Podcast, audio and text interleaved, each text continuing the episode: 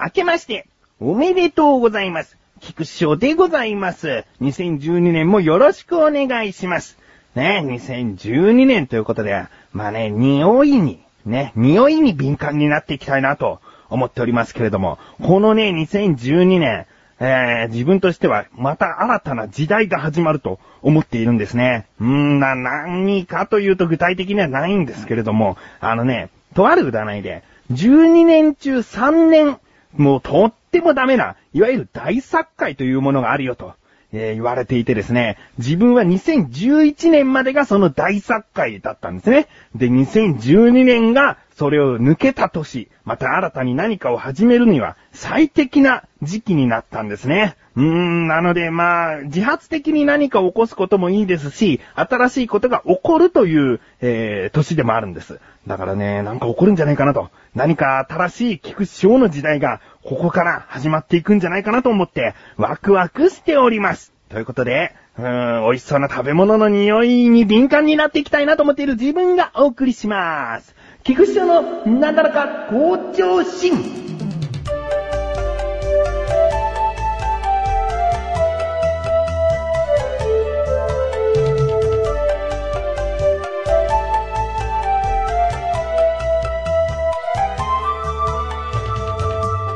えー話は遡ること、2011年の12月30日の話をしてもいいですか？あのね、30日。もうあの自分はですね、今、神さんと息子が、えー孫の顔を見せに行くということで、もう12月の22日から、ここ、約、まあ、2週間ぐらいですね、えー実家に帰っているんです。うん。なのでまあ、そこで挟む30日、31日、1日と、その、年をまたぐ時っていうのはですね、孤独な一人なわけですね。うん。で、その30日に、何かこう、料理をしようかなと思って、で、スーパーに行ったんですね。で、いろいろと見てって、何作ろうかなと思ったら、豚肉売り場があって、で、ふと目をやるとね、豚肉のブロックを売ってるんです。バラのブロックだったり、ロースのブロックだったり売ってるんです。で、そこのブロックの、そのパックに一緒にパッケージされてるのが、それを縛って、えー、チャーシューにしたらどうですか？みたいな、紐がついてるんです。で、紐って言っても、その一本の紐がぐるぐる巻いてあるものじゃなくて、もうゴムと一緒に編み込まれていて、そのお肉に靴下みたいに被せるような網が、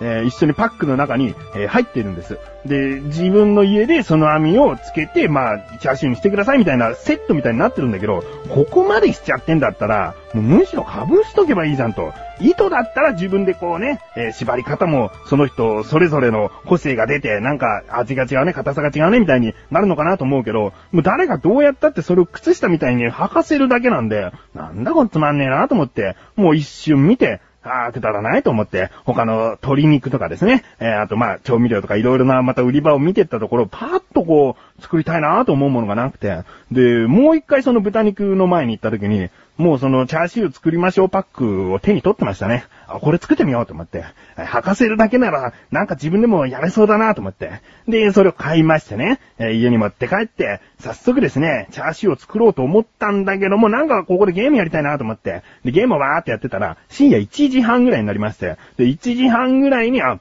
チャーシュー作んなきゃと思って。で、チャーシューにその、靴下みたいな、その網を履かせてですね。で、その網がね、ゆるゆるなんですね。で、もっとなんかきつくこう縛り付けて、えー肉をもうガッチガチにさせるもんかなと思ってたんだけど、こんなもんかと。でもまあ、これを履かせて煮込みはいいっていう感じなんだろうから、まあいいやと、最初だしと思って。で、そのまま履かせただけのダルダルのその網をチャーシューにこう履かせまして。で、初めてのチャーシューなんですけれども、まあ大体ね、どんなものを入れるのかな、どういう風に作るのかなってことで、ネットで軽く調べてみたんです。そしたら、まあ調味料とかなんかそんなものは出てたんだけど、作り方の工程でオーブンに入れるってのがあって、うーん、オーブンはめんどくさいなーって思っちゃって、で、よく、ラーメン屋さんとかで見るチャーシューって、醤油だれの中に漬け込んであるなーと思っていて、その、焼くチャーシューじゃなくても、に、煮込みチャーシューみたいなものもあるんじゃないかと。で、まあそっからですね、うんなん、なんとなくできるだろうと思って、もうネットで情報を仕入れることなく、ざっと見たその調味料がなんか醤油だの、みりんだの、酒だの、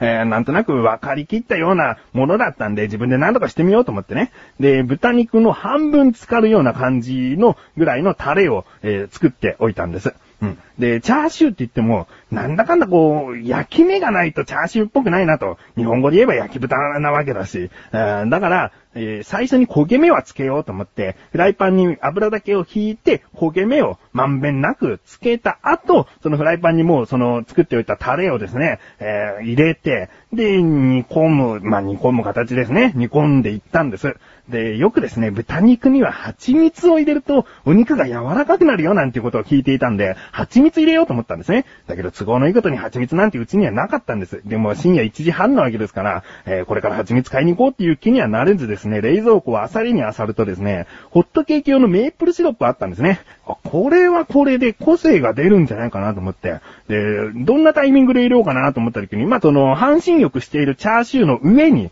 えーそのメープルシロップをシャシャシャシャシャとこうかけて、で、蓋して煮立つんですよね。もう弱火なんですけれども煮立ってきて、えーその泡立ちによってチャーシューが全部包み込まれたところ、えー蓋を開けると泡がシューってなる。そしたらチャーシューの、えー下についている側面を90度こうひっくり返して、またメープルシロップを、えーその、現れた面の、えー見えてる部分に、えー、ジャーっとこう、かけてですね。で、それを、うーん、だいたい15回とか、とにかくもう煮立ったらそれをやるっていう行為をですね、続けていたんですね。うん。でなんかこういい感じがしてきたなと。うん菜箸でこう豚肉をこうギュッて押すとですね、なんか硬い感じがせずに、柔らかさがこう出てるんですね。うん。あ、もうこれで完成だと。あで、えーそのチャーシューをタレから取り出しまして、で、包丁で薄切りにしていったところ、なんとかこううまくできてですね。で、蜂蜜じゃなくメープルシロップで作ったそのチャーシューの香り、他のお店では感じたことのない、でも決して嫌ではない香りを漂わせたチャーシューができまして、えー、で、一口すぐ食べてみたんですね。うん、あ、美味しいと思ったんです。で、お皿に綺麗に並べてですね、写メなんかしてツイッターでこう貼り付けたりなんかもしたんですけれども、そこからですね、全然食べる気がなくてですね、まあ、そりゃそうです。もう夜ご飯も食べて、もう寝るか、もうちょっとこうぐだぐだしていようかっていう時間帯なんで、さすがに自分も食欲がなくてですね、もうそのままラップして、で、その日は寝たんですね。うん。で、次の日、31日大晦日。やっぱり孤独な日なんですけれども、あその大晦日のね、年越しで何を食べる？まあ、年越しなんつっちゃったらね、あれしかないです。蕎麦ですね。で、自分はこのインスタントラーメンを買ってありまして、で、まるちゃんの製麺っていうね、すごくその製麺っていう、製麺で合ってるかな正しい麺って多分書くと思うんですけれども、とってもこう生麺らしい、美味しいインスタントラーメンを買ったんですね。で、そのインスタントラーメンにチャーシューを乗っけてですね、自分は初めてですね、まあラーメンの麺とスープは手作りじゃないにしても、手作りチャーシュー麺を人生で初作りまして、で、それを年越しに食べて、えー、もう美味しかったですね。ラーメンのスープ染み込んだチャーシュー、メープルシロップの香りはするんだけれども、全然嫌じゃない、えー感じですね。あーそんな年越し、美味しかったな、あのチャーシュー麺な。だけど、誰かと一緒に食べたかった。小高的文化発信ということでね、まあ、文化を発信して、まあ、そんなにまだ立てないんで文化っていうのも、まあ、正直、成り行きでついちゃった名前っていうのも正直あるんですけれども、まあ、それなりに文化っぽいことを言っていく。ということで、そんな小高祐介がお送りする小高菊池の小高カルチャーは2週に1度の水曜日更新です。さようならさあ、今年一発目です。コーナーに参ります。自力80%。このコーナーは日常にある様々な疑問や質問に対して自分で調べ自分で解決していくコーナーでもあり、リスナーの方からのご相談やお悩み解決していくというコーナーです。今年もメールが届いております。ありがとうございます。なたらかんネーム、トマトンさん。本文、どうも、トマトンです。どうも、明けましておめでとうございます。えー、菊池さん、どんなパンが好きですか、どんなパンが好きですか？これはですね、パサパサしてないパンが好きですね。えこれは誰でも言えるのかもしれないんですけれども、まあ、そうですね、しっとりしたパンが比較的好きですね。えー、もち粉で作ったパンとかも、あの、結構前では話題になりましたけれども、そういったパン好きです。うん。えー続き、インド人が経営する地元のカレーショップではナンが食べ放題です。おそそりますね。えーモスバーガーでは期間限定でナンを使ったラインナップがあります。ありますね。知ってますよ。えー学生時代お世話になったサイゼ。サイゼというのはサイゼリアですね。えーサイゼリアではシナモンホッカチオが好物でした。ああ、自分もね、シナモンホッカチオはデザート代わりにこうご飯食べた後よく食べてましたね。えー、好きです。えーケンタッキーでも期間限定でホッカチャを使ったラインナップがありました。お、そうですか。うん。えー、こっからが疑問ですね。なんと、ホッカチオ。なんとっていうのは何ですよ。インドのなんと、ホッカチオ。素材的には同じ気がするのですが、実際のところどうなんでしょうか？じっくりお聞かせください。と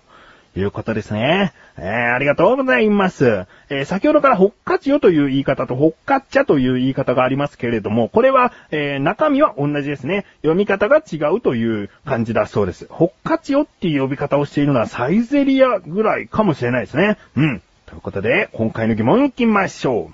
う。なんとホッカチオ、どう違うの？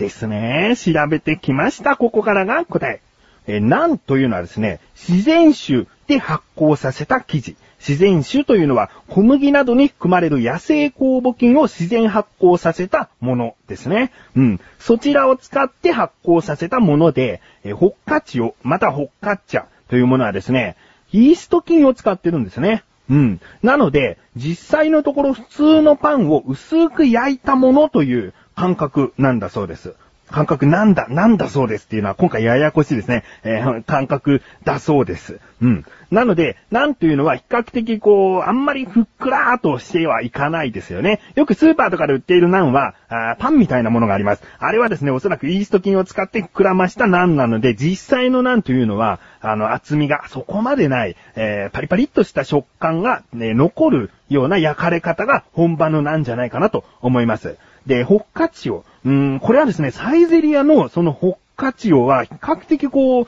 パリパリっとした部分を感じるんですよね。なので、もしかしたら、えーサイゼリアの方では、えーイースト菌をあまり使っていないのかもしれないですね。えー基本的には、これはですね、えーホッカッチャというもので、画像をいろいろと調べて見てみたらわかると思うんですけれども、実際はパンぐらいの厚さがありますね。うん、写真で見ると2センチぐらい、3センチぐらいあるものも全然多いので、まあ、これはですね、日本人用に作られたホッカッチャがもしかしたらなんみたいなものに変わってしまっているのかもしれません。うん。なので、まあ、実際の本場のなんと本場のホッカッチャを出された時に、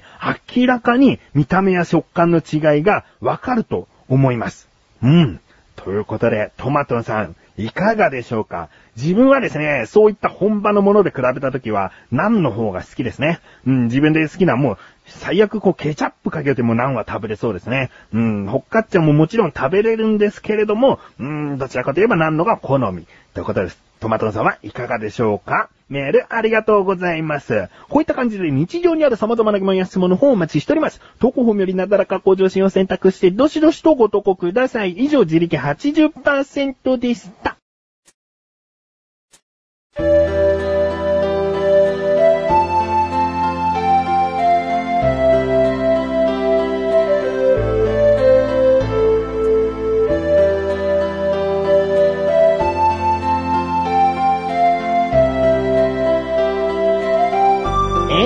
でーす。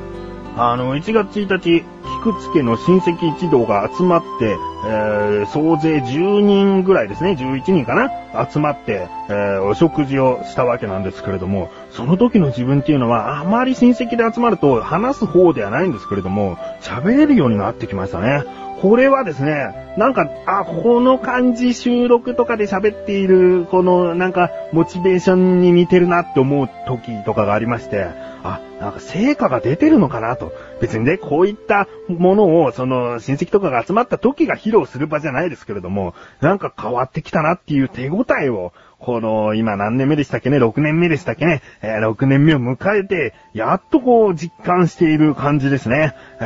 ーこれからもどんどんどんどんこの番組も続けていって、えーなんか私生活の自分にもいい影響がもっともっと出るようになっていきたいです。うん。今年も、えー改めてよろしくお願いします。ということで、なだらか小女子は毎週水曜日更新です。それではまた次回、お相手は菊池勝利したメガネたマーニでもあるよ。お疲れ様に